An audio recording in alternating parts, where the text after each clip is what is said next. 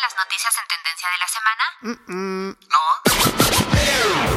Entonces no te puedes perder Infocal, el programa donde se discuten los temas en tendencia de la semana, tanto informativos de todo tipo como musicales de distintos géneros. Infocal, todos los viernes a las 5 de la tarde y la retransmisión los lunes a las 12 del mediodía. Y ahora también en el podcast de la estación. Infocal, abre tu mente, despierta tus sentidos. Las opiniones vertidas en este programa son de exclusiva responsabilidad de quienes las emiten y no representan, necesariamente, el pensamiento de Radio Procultura Asociación Civil. ¿Y tú, qué tan curioso y analítico eres? ¿Te consideras una persona que está al tanto de lo que sucede en la actualidad? Infocal, el nuevo programa de Radioactiva TX, que llega para informarte de los acontecimientos semanales más relevantes en el mundo, con temas sociales, culturales, deportivos, de entretenimiento y mucho más. Pero eso no es todo. ¿Ah, no? No. En la parte musical de Infocal abordaremos géneros, artistas, eventos y cualquier tema musical que esté haciendo ruido en la industria, pero lo haremos de una forma muy diferente a lo normal, con el fin de borrar algunos estigmas y generar pensamiento crítico entre la sociedad. Comenzamos. Muy buenas tardes a todos y todas, sean bienvenidos a Infocal. Ya llegamos a nuestro programa número 36 al aire aquí por Radioactiva TX 89.9 de FM y también ya estamos en la emisión número 7 por Spotify para que no se lo pierdan también por esta plataforma. Y a los que nos estén escuchando justamente por Spotify les recordamos que por cuestiones legales de derechos de autor no podemos poner las canciones completas. Así que si en algún momento les gustaría escuchar el programa completo con toda la música si están por Tequisquiapan, Querétaro, por toda esta región del Bajío, recuerden que nos pueden escuchar en el 89.9 de FM en su radio. Ahí todos los viernes a las 5 de la tarde, también estamos los lunes a las 12 del mediodía en la retransmisión por Radioactiva TX 89.9 de FM y si tampoco lo pueden escuchar por ahí o si también quieren escuchar el programa completo desde cualquier parte del mundo, les recordamos que también estamos en el podcast de la estación que lo pueden encontrar como radioactivatx.org, ahí se van al menú de hasta arriba, dan clic en Infocal y listo, y pueden estar escuchando los programas de las últimas dos semanas. Pero bueno, como cada viernes, lunes o cualquier otro día que nos estén escuchando desde cualquier parte del mundo, está con nosotros Paola. Hola Paola, ¿cómo estás? ¿Qué tal tu día? Hola a todos, muy buenas tardes, espero se encuentren muy muy bien. Pues la verdad es que bastante bien, toda la semana ha estado bastante bien y pues fíjate que desde la semana pasada que empezaron a, vacunar a más personas, pues he tenido personas cercanas que también se han estado vacunando en esta jornada, entonces la verdad es que bastante bien, ya se siente más como poco a poco van vacunándose más personas. Digo, quién sabe cuándo nos llegue el momento a nosotros, ¿no? Pero poco a poco se ve más y aparte a mí lo que me llegaron a contar es que estuvo bastante, bastante bien organizado esta vez, entonces pues poco a poco va mejorando la cosa y poco a poco van más personas. Sí, pues parece que ya se le empieza a ver una luz al final del túnel. Al parecer ya hay más vacunas, ya cada vez hay más personas que, que pueden llegar a, la vacuna. También ya en estos lugares de difícil acceso ya están vacunando a más y más gente. Entonces pues ya al parecer ya, ya vamos eh, un poco más cerca de, la salida de esta pandemia que la verdad nos ha dejado marcados muy muy cañón. Entonces pues bueno, para comenzar, les queremos recordar que cualquier comentario, queja, duda, sugerencia, etcétera, etcétera, nos la pueden hacer llegar por donde, Paula. Por el Facebook de la estación y nos pueden encontrar como Radioactiva TX89.9. Ahí cualquier cosa que nos quieran dejar los vamos a estar leyendo. Y ahora sí arrancando con los temas del día de hoy, ¿por qué no nos cuentas, Paula, cuáles son los tres temas que traemos para esta edición de Infocal? Claro que sí, los cuatro temas que traemos para ustedes el día de hoy serán 1. AMLO anuncia la compra de la refinería Deer Park en Texas. 2. Seguridad aérea mexicana degradada a categoría 2 por Estados Unidos. 3. Arranca la final de la Liga MX. Lord. Y en la parte musical estaremos hablando de Lord, quien recientemente salió anunciada junto con muchos otros cantantes y grupos como participante en el Festival Primavera Sound 2022 de Barcelona. Ya lo escuchaste, quédate con nosotros, no le cambies y súbela a tu radio o a tu dispositivo móvil porque se va a poner bastante bueno este programa con los cuatro temas que estuvieron sonando más entre semana y con canciones de Lord, una desaparecida totalmente pero que al parecer va a regresar a la escena. Y comenzamos con la primera canción del día de hoy. Esta se titula Team. We've not yet lost all our graces. The hounds will stay in chains. Look upon your greatness and she'll send the call out, send the call out, send the call out, send the call out, send the call out, send the call out, send the call out, send the call out, send the call out, send the call out, and you know, and you know,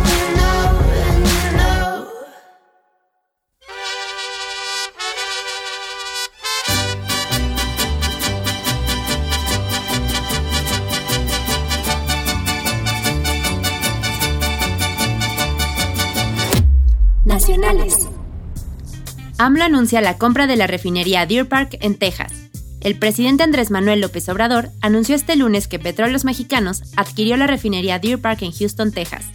Esta refinería opera como Deer Park Refining Limited Partnership, la cual tenía una participación 50-50 entre la anglo-neerlandesa Shell Oil Company y Petróleos Mexicanos. Hoy cerramos la operación para comprar la refinería Deer Park de Houston, Texas, propiedad de Shell. Ahora Pemex tendrá el 100% de las acciones. Lo más importante es que en 2023 seremos autosuficientes en gasolinas y diésel. No habrá aumentos en los precios de los combustibles, publicó el mandatario en Twitter. El precio del otro 50% de las acciones, para que los mexicanos seamos dueños, nos costó 600 millones de dólares. Estamos hablando de alrededor de 12 mil millones de pesos. No crédito, no deuda, indicó el mandatario en un video. Con esto, dijo, en 2023, México será autosuficiente en gasolinas y diésel, con lo que no habrá aumentos en los precios de los combustibles.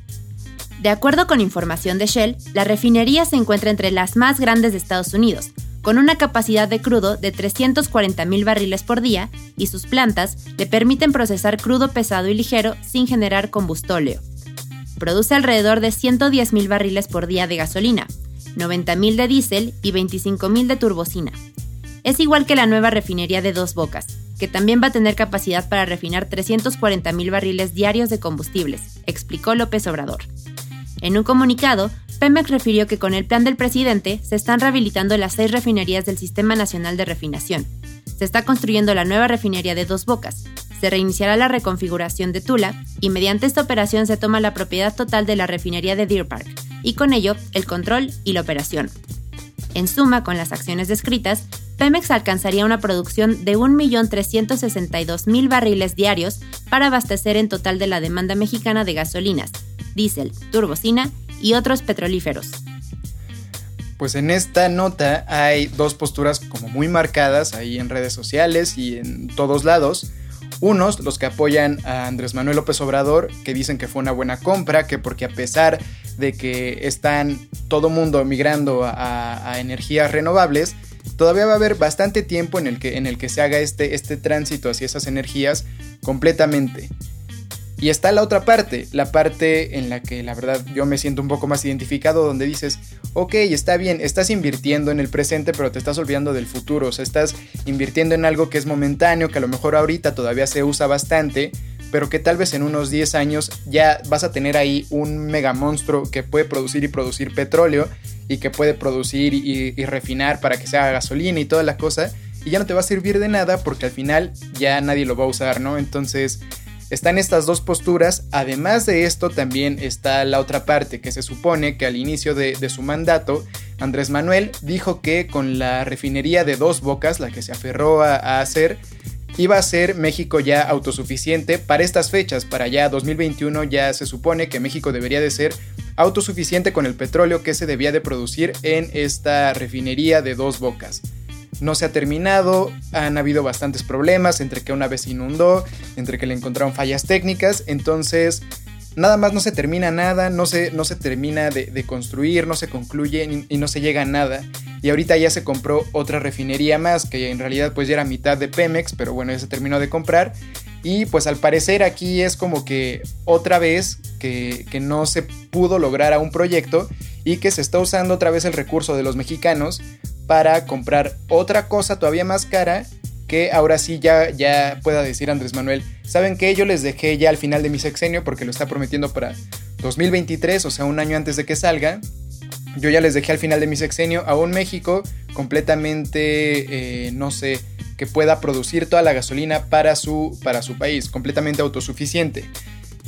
Sin embargo, no sé qué tan bien cuando, cuando deje el país, qué tan bien le vaya a ir. De hecho, ahorita se puede ver ya con Morena, que empezó en las encuestas arrasando y ahorita cada vez va cayendo un poco más. No sé qué tan bien o qué tan buena imagen le deje eso al final, con tantos proyectos que quedaron por ahí atorados, con tantos proyectos que decidió detener por hacer los que él quería y pues por invertir en lo que en lo que él quería y a final de cuentas a lo mejor sí está siendo austero en otras cosas. Eso sí, creo que es algo bastante bueno pero este dinero que se está ahorrando lo está después malgastando en las cosas donde ya la regó en otras cosas. O sea, por ejemplo aquí, según esto, llevan siendo austeros, llevan ahorrando y ahorrando y ahorrando. Pero de todos modos, ya que, ya que llega a, toparse con pared de que la refinería de dos bocas no va a estar cuando él creía, que en realidad no va a producir lo que él creía, pues ni modo, ahora tiene que usar el dinero que ahorró para revertir la, la, regada, ¿no? Del tepache que ya ha hecho antes. Entonces, pues bueno, ahí como que son estas, estas, estas cosas. Por otra parte, la, la, la, parte que está a favor de, de, Andrés Manuel también creo que sí tiene, tiene bastante validez, que, que pues de todos modos podemos ser como que muy idealistas de que ya debemos de estar considerando completamente energías este, renovables, pero es como la vez que estábamos platicando de los, de los alimentos transgénicos, ¿te acuerdas Paula? Que pues muchas personas satanizan este, los alimentos transgénicos, en este caso eh, la quema de combustibles como, como la gasolina, el petróleo, sin embargo, pues ya somos tanta gente, ya hay tanta sobre, sobrepoblación en el mundo, no solo en México, que desafortunadamente Tal parece y todo indica que ya no nos vamos a poder librar ni de los transgénicos ni del petróleo totalmente. O sea, ya no va a haber algún, algún punto en el que de plano no necesitemos esto. Entonces, por esta parte creo que, creo que está bien. Lo que creo que no está bien es cómo lo ha manejado, en el punto de que, de que ya había hecho la de dos bocas, se supone que eso ya iba a estar. Al final, por contratar a gente que luego es inexperta en el tema, le quedan mal y el señor ahora para, para, revertirlo pues otra vez le tiene que invertir más entonces eso es creo que lo que no creo que sí es una, una buena idea que pues inviertan todavía en esto y todo pero creo que no está tan bien el manejo tú qué opinas Paula pues la verdad creo que tampoco. Eh, y yo me inclino más a que, pues bueno, o sea, sí, yo sé que no somos ahorita autosuficientes, que pues por eso la gasolina cada rato tiene que estar subiendo de precio, pero como dices, eh, pronto se están, y no sé si se está invirtiendo mucho, pero pues seguramente sí, porque sabemos que la contaminación está a todo lo que da y si seguimos como vamos, pues va a estar todavía peor.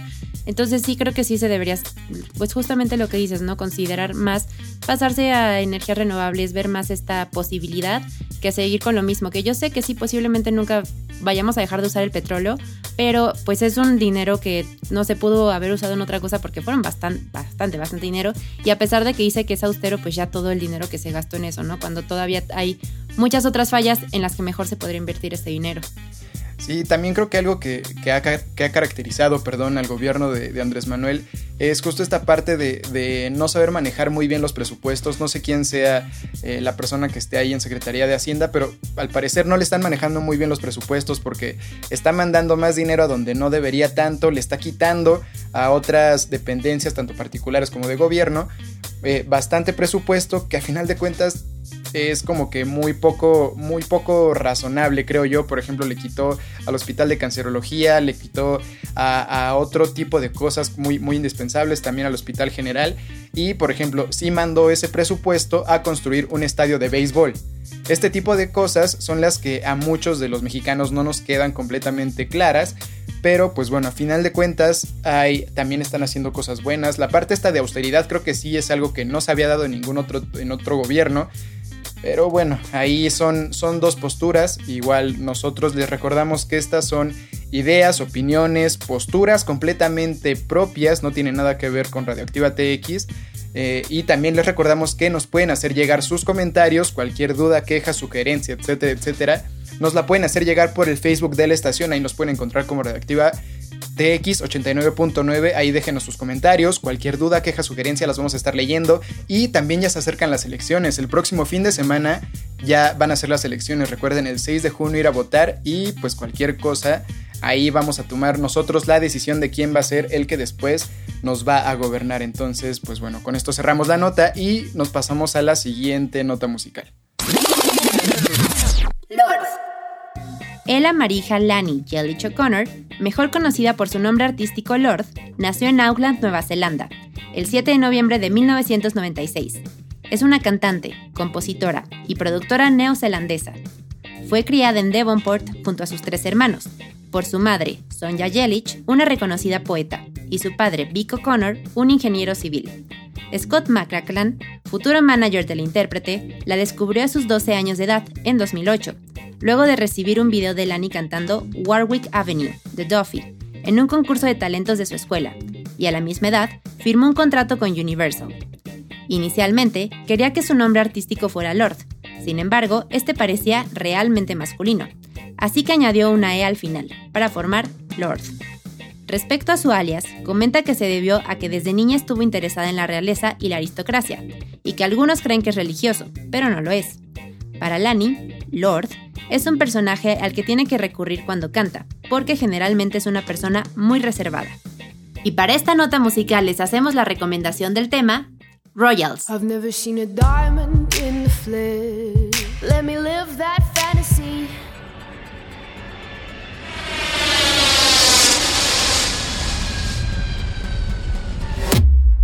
Internacionales. Seguridad Aérea Mexicana degradada a categoría 2 por Estados Unidos. Mediante su sitio web oficial, la Administración Federal de Aviación de Estados Unidos, FAA, anunció el 25 de mayo que degradaría la calificación de seguridad aérea en México, pasando de categoría 1 a categoría 2 en la escala que maneja nuestro país vecino. ¿Pero qué significa esto? ¿Afecta a los vuelos a Estados Unidos o directamente a los pasajeros? ¿Por qué se tomó esta decisión? Esta calificación afecta específicamente las operaciones aéreas que tienen que ver con Estados Unidos, por medio de un programa llamado Evaluación de Seguridad de la Aviación Internacional, la FAA por sus siglas en inglés, califica el trabajo en cuestión de seguridad que están haciendo las autoridades gubernamentales de la industria aeronáutica en todos los países que viajan hacia y desde su territorio, o que trabajan directamente con código compartido con aerolíneas estadounidenses. La evaluación se basa en los estándares de seguridad recomendados por la Organización de Aviación Civil Internacional, no por las regulaciones establecidas por la FAA, según declara la misma institución. En términos generales, estos son los elementos que se evalúan. 1. Legislación primaria en la aviación. 2. Regulaciones específicas de las operaciones aéreas. 3. Calificación y entrenamiento del personal técnico. 4. Orientación técnica, herramientas y suministro de información crítica sobre seguridad. 5 otorgamiento de licencias, certificaciones, autorización y aprobación de obligaciones. 6. Vigilancia. 7. Resolución de problemas referentes a la seguridad. En la aplicación del programa, la FAA califica a los países en dos categorías a partir de su evaluación. Categoría 1 cumple con los estándares de seguridad. Categoría 2 no cumple con los estándares de seguridad. Hasta el 25 de mayo, antes del anuncio, México se encontraba en la categoría 1, ahora está en la categoría 2. La mayoría de los países con operaciones aéreas relacionadas con Estados Unidos pertenecen al primer grupo. Además de México, estas son las naciones que actualmente están en la categoría 2. Bangladesh, Curazao, Ghana, Malasia, Pakistán, Tailandia y Venezuela, además de los miembros de la Organización de Estados del Caribe Oriental. Cuando un país forma parte de la categoría 2, puede deberse a una o más de las siguientes razones. El país carece de leyes o reglamentos para respaldar la certificación y supervisión de las compañías aéreas de acuerdo con las normas internacionales mínimas. Carece de la experiencia técnica, los recursos y la organización para otorgar licencias o supervisar las operaciones de las compañías aéreas. No cuenta con personal técnico debidamente capacitado y calificado. No proporciona una orientación adecuada para los inspectores para garantizar la aplicación y el cumplimiento de las normas internacionales tiene documentación y registros de certificación insuficientes, además de supervisión y vigilancia inadecuadas de las operaciones de las compañías aéreas. Preguntas que posiblemente se tengan al respecto. ¿Se cancelarán los vuelos? No. Cuando un país ya tenía operaciones aéreas en Estados Unidos antes de ser degradado a la categoría 2, se permite que los vuelos sigan operando. La diferencia es que las aerolíneas mexicanas no pueden aumentar frecuencias a las rutas que ya tienen ni crear nuevas rutas, esto significa que el nuevo aeropuerto de Santa Lucía no podrá tener rutas directas a Estados Unidos a menos que cambiemos a categoría número 1 otra vez.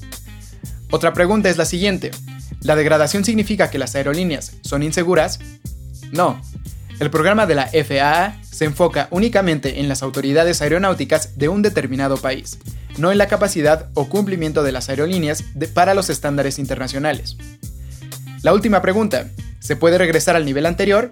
Sí, ya había sucedido en 2010, que la seguridad de aviación en México fuera degradada a categoría 2, pero la categoría 1 fue recuperada tras solo 5 meses. El subsecretario de Comunicaciones y Transportes, Carlos Morán Moguel, dijo que México recuperará la categoría 1 en seguridad aérea en menos de 4 meses, debido a que se cubrieron las 28 observaciones realizadas en una auditoría de Estados Unidos. Con esto terminamos esta nota y los dejamos con el siguiente corte musical. Lord inicialmente publicó su EP debut, The Love Club, en SoundCloud de forma gratuita en noviembre de 2012. Scott McAclan comentó que sentimos que era una pieza musical muy fuerte y pensamos, vamos a lanzarlo a ver qué dice la gente. Es muy difícil lanzar un disco en iTunes de una artista desconocida y esperar a que la gente gaste su dinero en eso. No nos adherimos en eso absoluto. Dijimos, vamos a lanzarlo y preocupémonos por el dinero después. Toda la visión de ella como artista no fue impulsada por el dinero, fue impulsada por su música. Nunca hicimos una decisión basada en finanzas. Cuando el EP alcanzó las 6.000 descargas gratuitas en el sitio, Universal Music Group decidió lanzarlo oficialmente. Finalmente, The Love Club estuvo disponible en iTunes y logró debutar en el número 2 de la principal lista de popularidad del país natal de la cantante, y entró en las primeras 25 posiciones del conteo Billboard 200. El primer sencillo del EP, Royals, logró debutar en el número 1 en Nueva Zelanda y semanas después ingresó a las primeras 10 posiciones en más de 20 países, incluyendo Estados Unidos. Alcanzó el número 1 en la principal lista de este país. Gracias a esto, Lord pasó a ser la artista más joven en alcanzar el número 1 en el Billboard Hot 100. De igual forma, la volvió la primera artista femenina neozelandesa que logra llegar al número 1 como artista principal. Para finales de 2013, la canción era la más vendida por una artista femenina durante el año, y para abril de 2014 había vendido más de 5 millones de copias. Y para esta nota musical, la recomendación es Green Lights. I do my makeup in somebody else's car.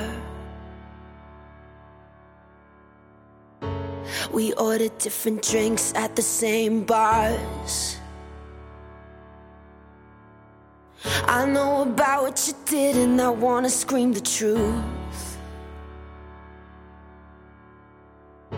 She thinks you love the beach, you're such a damn liar.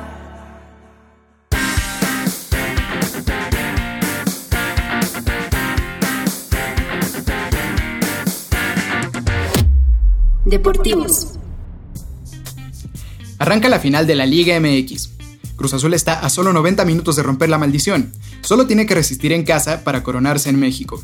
El volante, Luis Romo, anotó en el segundo tiempo el jueves y la máquina derrotó 1 por 0 a Santos Laguna para tomar ventaja en la final del torneo clausura mexicano. El jugador de la máquina aprovechó un rebote dentro del área para marcar el único gol del encuentro a los 72 minutos. Santos dio un primer aviso a los 9 minutos con un intento del delantero colombiano, Juan Otero, que se fue ligeramente desviado. Un minuto más tarde, Eduardo, el mudo Aguirre, dio un nuevo aviso, con un intento de media distancia que fue desviado a tiro de esquina por el portero José de Jesús Corona. A los 12 minutos, los locales volvieron a tocar la puerta con otro intento de Otero que se fue desviado. Cruz Azul se sacudió este dominio inicial y empezó a generar peligro con intentos del uruguayo Jonathan el Cabecita Rodríguez, quien a los 34 minutos tuvo la mejor aproximación para los celestes, con una tijera dentro del área que fue rechazada por el portero Carlos Acevedo. En el segundo tiempo, la intensidad del partido cayó, con un Santos que insistió pero careció de profundidad. Cruz Azul se puso al frente cuando Romo realizó un disparo dentro del área, que le rebotó a un zaguero. La pelota le quedó a modo al volante, quien remató de forma potente al arco de Acevedo. El partido de vuelta será el domingo por la noche en la cancha del Estadio Azteca. En la final no se aplica el criterio de gol de visitante ni la posición en la tabla para desempatar una serie. De esta forma, para conseguir la octava corona en su historia, a Cruz Azul le basta cualquier empate. Con ello acabaría con una sequía de títulos que data desde el torneo de invierno de 1997, cuando los celestes derrotaron al León. La máquina ha perdido las seis finales de las ligas previas que disputó desde que se coronó la última vez. Semejante racha lo ha vuelto objeto de burlas de los aficionados de otros equipos que lo han apodado el subcampeonísimo. Luego de un colapso épico el torneo anterior al perder una ventaja de 4 goles en las semifinales ante Pumas, Cruz Azul firmó un clausura en el que empató la marca de victorias consecutivas en la historia, con 12, y se quedó a solo dos puntos de empatar un récord de torneos cortos que se disputan en México desde 1996. Sin embargo, Santos no está muerto. Cualquier triunfo por diferencia de un gol mandaría el partido a los tiempos extra. Si se mantiene la igualdad, serían necesarios los penales. Pues estos son los escenarios que tiene la máquina celeste del Cruz Azul para ser campeón. La verdad se ve bastante eh, viable que sea campeón. Muchos analistas están diciendo que sí, entonces pues ahí un saludo para todos los aficionados de Santos y obviamente también para los de Cruz Azul, que pues ya este domingo se sabrá la definición de este torneo Guardianes 2021. Y los dejamos con el siguiente corte musical. Lord no ha lanzado nada de música nueva desde el aclamado álbum Melodrama de 2017 y ha entrado y salido del ojo público con actualizaciones por correo electrónico a sus fanáticos e incluso una historia de Instagram, alentando a los fanáticos a votar. Y ahora la cantante neozelandesa.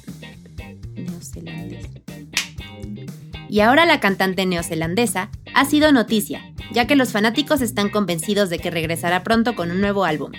La cantante fue anunciada para el Festival Primavera Sound de Barcelona en 2022, lo que podría indicar que está a punto de lanzar nueva música y salir de gira. Hace un año confirmó que una vez más se asoció con el colaborador de Melodrama, Jack Antonoff, para su próximo álbum en un boletín de fans, pero la pandemia retrasó la creación del registro. Aún no se conoce el nombre ni la fecha de salida del que será ya el tercer álbum, para una de las reinas de la música pop independiente, pero sus fans lo tienen claro. Esta confirmación pone 2022 como límite para conocer lo nuevo de Lord. Y de esta forma es como llegamos prácticamente al final del programa del día de hoy, queridos amigos y amigas. Eh, les recordamos que si nos están escuchando por Spotify, no podemos poner las canciones completas por cuestiones de derechos de autor, pero si quieren escuchar el programa completo con toda la música, si andan por Tequisquiapan, por la región del Bajío, Ahí le pueden poner al 89.9 de FM de su radio todos los viernes a las 5 de la tarde y también los lunes a las 12 del mediodía. Ahí pueden escuchar Infocal con toda la música. Y si no están por allá o están en cualquier parte del mundo, pero quieren escuchar todo el programa completo, también estamos en el podcast de la estación que lo pueden encontrar como radioactivatx.org. Ahí se van al menú de hasta arriba, dan clic en Infocal y listo, y pueden estar escuchando los programas de las últimas dos semanas. Nos despedimos, muchas gracias por escucharnos y nos vemos la próxima semana.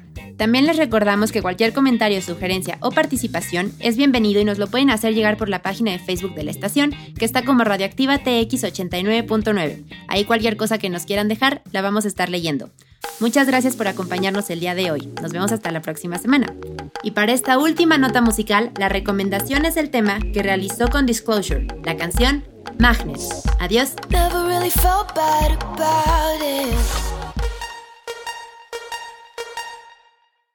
Infocal. Abre tu mente. Despierta tus sentidos.